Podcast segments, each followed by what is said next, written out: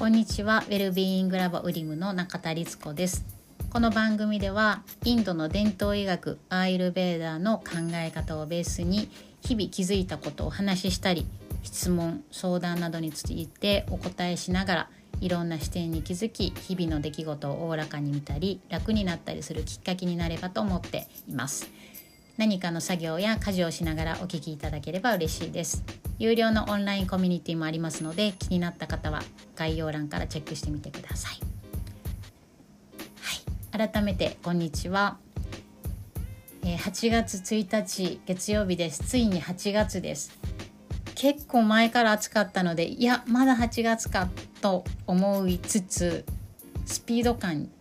に関してはいやもう8月かっって思ったりしますが皆さんどうお過ごしでしょうか？いや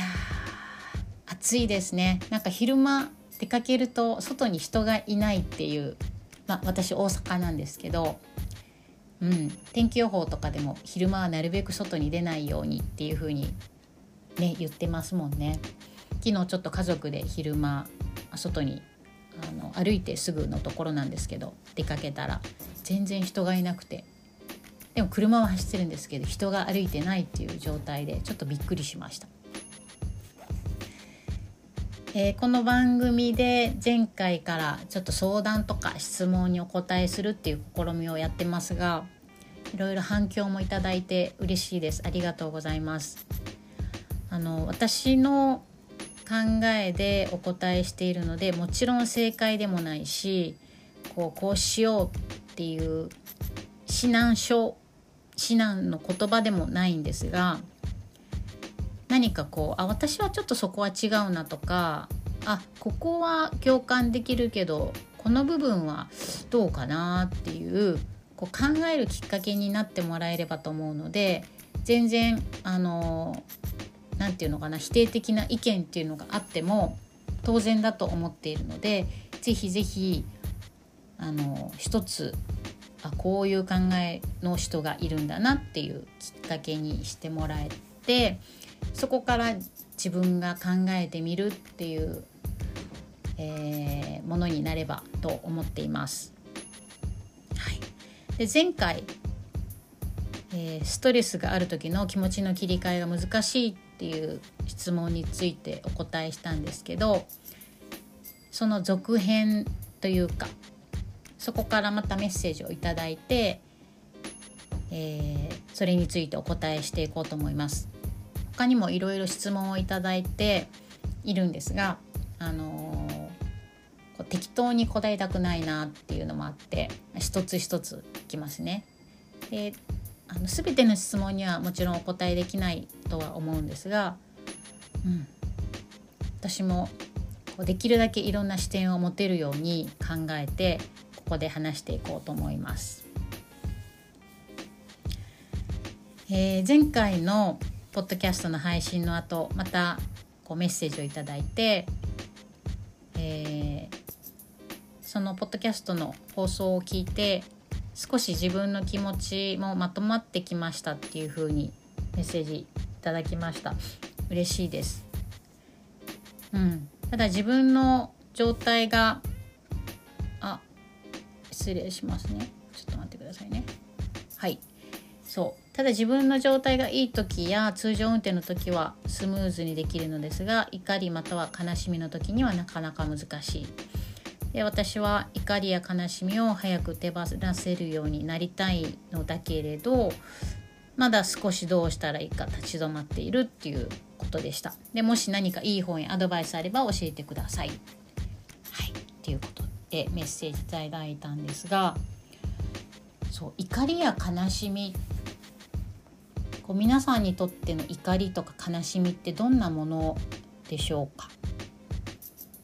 多分あのー、聞いている方それぞれの怒りだったり悲しみがあるなと思ってその想像するのが少し難しいなとは思ったんですね。その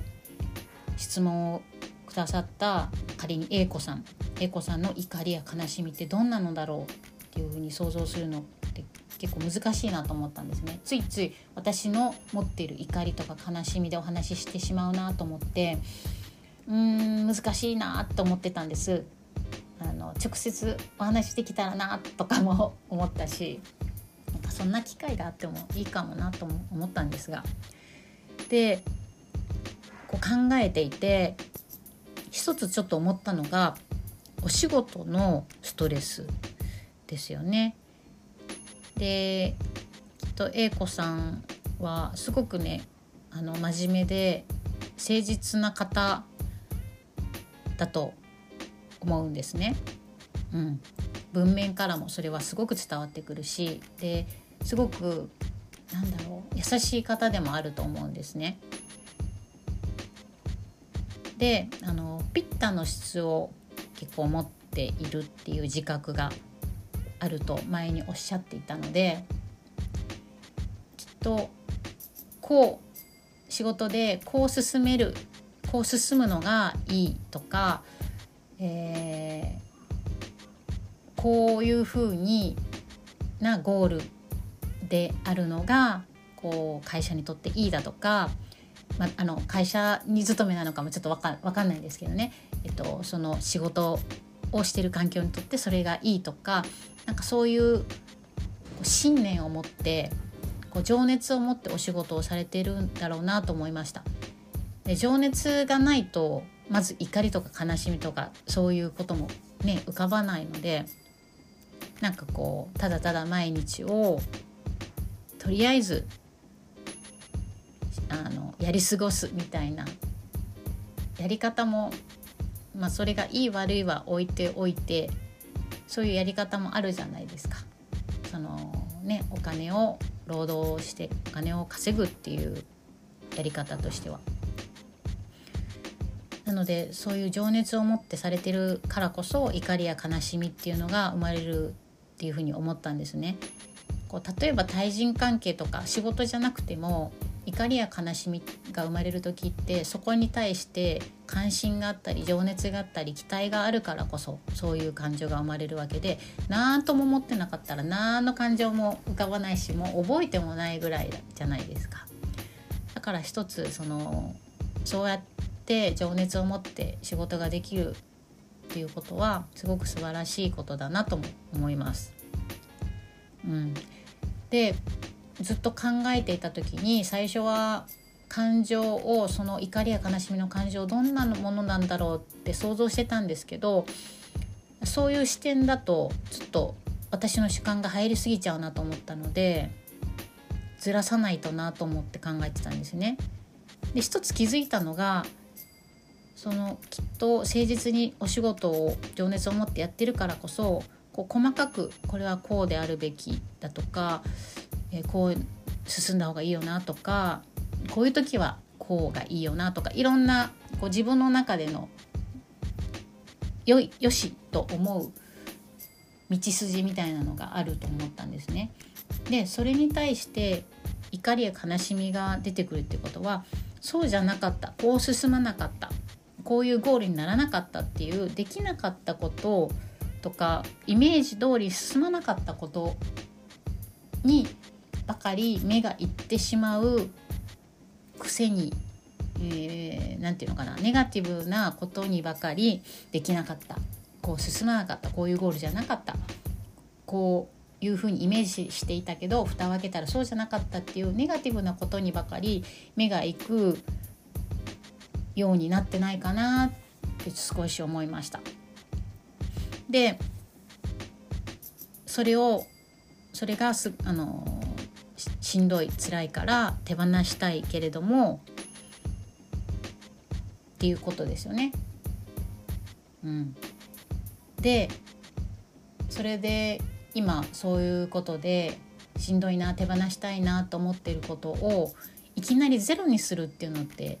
逆にそれはストレスになると思うんですね。全部なしにするぞって今日その時たまたますごく気持ちが良くてできたとしてもいきなりゼロにするなんて無理だからまたちょっと状況が違ってくるとそういう感情が出てくるじゃないですかその時にあやっぱり出てきてしまった私はダメだって思ってしまったらすごくしんどいなと思ってあのアイルベーダーで治療する時ってずっと例えば長い期間悪い習慣が続いていたとしたらいきなりそれをゼロにすることってしないんですね。例えばずっと10年間毎日10本ビールを飲み飲んでいましたとちょっと大げさに言いますけどじゃあそれをやめたいですってなった時にじゃあ今日からも1本も飲みませんってやると多分絶対にそのずっと続いてきた習慣があるので絶対しんどいしリバウンドすると思うんですね。なのでアイルベーダーではちょっとずつ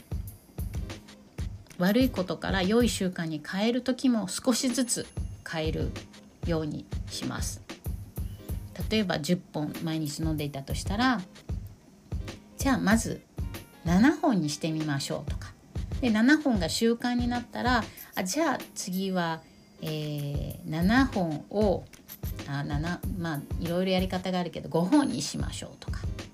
7本を2日に1回にしてみましょうとか何かこうその人とかその状況に応じてちょっとずつ変えていくんですね。いきなりガクンって変えるとできなかったっていうリバウンドの時にまたすごい負の連鎖になってしまうじゃないですか。ね、ダイエットとかでもよくありますけど今日から甘いもん食べませんっていきなりやると毎日それを食べてたとしたらもう食べたくてしょうがないも頭がもう甘いものでいっぱいになっちゃうのすごいしんどいじゃないですか。なのでその量を減らすとかから始めるとかその甘いものを例えば毎日ケーキを食べていたんだとしたらえー、っとなんだろうな。何だろう、えー、ちょっとそれも極端かもしれないですけど和菓子にしてみるとか。なんかそういうちょっとずつ減らすようなちっちゃい、えー、ロールケーキを1本食べてたとしたら半分にしてみるとかそういうちっちゃいことから習慣を変えてみるっていうやり方をします。うん、急な良い風に切り替えるにしても急な変化はそれはまた負担になるしそれはまた不調和を起こすっていう風に考えられてます。私この考え方すごく好きであの日々の生活にも結構取り入れる取り入れてるんですけどなんかいい習慣だったら一気にそこに行きたいってなんか気持ちで思っちゃいますし毎日10本飲んでいたビールを7本とかなんか時間をかけてやっていくとかまどろっこしいじゃないですか。でそこに例えばあの現代医学の薬をに使ってみるとかそれはそれで違う不調和が出てくることを急にするのって体にすごい負担をかけると思うのでまどろっこしいけれども長い時間をかけてしっかりその人に定着していくやり方でアイルベーダーは考えます。それは、えー、その食べ物とかそのフィジカルな習慣はもちろんマインドの習慣も同じに考えます。もう体と心っていうのはもう行ったり来たりのもうセットなので、うん、きっとマインドがうーんネガティブな時ってフィジカルもねちょっとあんまり気も心地よくないと思うんですよね。なのでフィジカルからアプローチする時もあるし例えばフィジカルがしんどかった時にマインドからアプローチする方法もあるしぱりそその時その人がどうなのかそして周りの環境がどうなのかって観察することが大事なので、うん、ストレスがある時はまずストレスを観察すること。今そのストレスがどういう時に起こるのかどんなことで起こるのかそのその時に自分がどういう感情を持つのかみたいなことを観察するのとじゃあ自分がこうしたいなと思ったことに対してちょっとプラスいい習慣を入れていくっていう風にやってみるのはどうかなと思って一つ具体的な提案としてはネガティブなまずはネガティブな感情をが発動した時にそれを否定しないことも大切かなと思うんですけど、えー、プラスポジティブな感情できたとかあすごく嬉しかったとか達成感を感じたとか感謝する心が芽生えあの湧き出てきたとかなんかそういうポジティブな感情も一つ拾う。気づく。そこに気づくっていうのを一つプラスしていくのはどうでしょう？ついついねできなかったことってね目につくんですよね。ですごく優しい方とか真面目な方特に。で私結構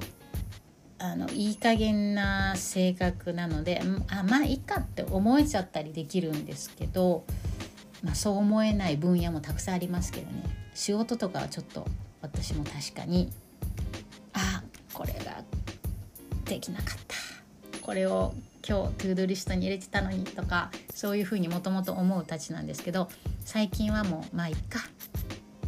明日があるさとかそういうふうに思うようにしてます。なんかそういうであこれはできたしなとかこれとこれはできたからとかそういうふうにしてます。to-do list を書いてこれができなかったって思うんじゃなくて to-do list を書いてあ今日はこれとこれできたしっていうふうにこう受け取り方を変えていくというか。なのでネガティブな感情悲しみや怒りをね思ってしまうのを出てきてしまうのをまず否定せずにプラスでできたこと嬉しかったことすごく幸せに感じた感情っていうのを一つ拾っていくっていうのを積み重ねていきながら、ネガティブな感情を分解することも続けていくっていうまあ、これも本当にまどろっこしいかもしれないですがでもポジティブな感情に気づいていくっていうのは結構一つ大きなポイントかなと思います。絶対あると思うのでそれだけ一生懸命お仕事をされてるとしたら、うん、そこに気づいていくっていうのはどうでしょう。でえっといい本おすすめの本。これもな難しいんですよね。普段どんな本を読まれるかとかもあるんですけど。うーんなんか自己啓発みたいな本。うんじゃない方がいいのかなとか思ったりもするのでちょっと本おすすめはちょっと難しいかな。私の場合はですけど私の場合は結構ね全然違う本を読んだりっていうこともあります。あの歴史の本を読んだりだとか逆にねあでも歴史の本とか結構読むかな。歴史を見るとあこんな時代にこんな人がいたのかとかあこの人すごく立派な人だと思ったけどこんななんかちょっとえお粗末な一面があるんだなとかそういうのを知るとなんかこうこうであるべきとかっていうバイアスをほどけるんですよね。なので歴史を知るっていうのって私はそういう部分で好きなんですけど本かちょっとこの本はまたいい本があればその都度ちょっと紹介します。うん、でもこう文化人類学とか歴史とかそういう本は私の中では視野を広げてくれるんですけどでもこれこの間言われたのはちょっと男性好みって言われたので女性の場合は違うのかもしれない。ちょっと本はごめんなさい。またいいのがあったらお伝えします。はい。なので今日のお話まとめると怒りや悲しみの感情を手放したい。っていう時は一気にゼロにしようとせずにまずはその感情をが出てきた時に自分を責めないこととポジティブな感情今日あったポジティブな感情仕事であれば仕事の時感じた、えー、気持ちのいい感情とか達成感とかそういうことを一つまたは、まあ、3つぐらいあってもいいから。っていうことを習慣にしていくのはどうかなと思いました。あの私は私もピッタなのでこう瞬間的に怒りの火がボッてついてしまう時があるんですよね体の内側にボッて本当に火をつけたみたいに熱が生まれるっていうことがね少なくないんですよでもそれを否定しちゃうと、えー、またしんどくなるのでまたその火がついた時に攻めちゃうのでこうちょっと都合いいですけど本来はそういうものではないんですけど火がついた時にあまたピッタのピッタの私もピッタちゃんだな火がついちゃったよっていう風に逃げて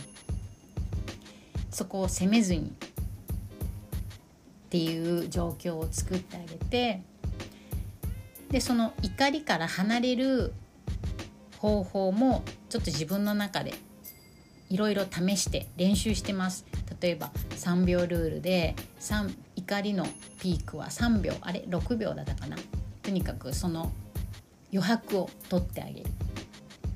こう光がボッて火があの火が光じゃない火がボッてつくけど瞬間的にボッてつくけどスッて火って消えたりしますよねマッチの火とか。ちょっと風が起こったりちょっとしたことで。だからそのポッてついた瞬間に行動せずにちょっと保留してあげるっていう風にしてます。怒りだと火ですよね。悲しみだとバータ風とか空なのかもしれないのでその悲しみうん悲しみの保留はどうかな、まあ、怒りだったら保留で悲しみだったらぱりそこに温かさとかを与えるっていう感じですかね。そこにいい面を見つけるというか。だからそのその日あったポジティブな感情を見つけてあげる。書いてもいいと思うし頭の中で思うこと書くのが面倒くさければ頭の中で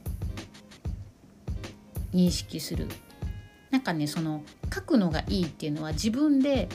自覚する。出したことに対して自覚する目でまた確認するっていうことが大事だと思っててなんか思うだけでもいいんですけど思うだけだとちょっとふんわりしてるんですよね。だから口に出すとか書くとかあの携帯のカレンダーとかに例えばメモするとかやってみてもいいんじゃないかなと思います。よくなんかこう1分ノートとかなんかなんか毎日のなんかノートにそんなことつけるっていうのありますけどでもやっぱりねなんか最初ええー、って思ってたけどやっぱり確かにそれはあるかもって思います。はい、私もねなんかねこの間ある本を読んでちょっと試しにやってみようと思うことがあるのでまたそれここでお話できたらと思います。あ20分過ぎてしまったな今日もちょっと長くなってしまいましたがどうでしょうか？またあのそれに対して違うなとかあこういう時はどうかなとかあのあれば教えてください。はい、ではでは、えー、たくさんあのポジティブなことが発見できますように。はい、今日もお聴きいただきありがとうございました。では引き続き良い一日を。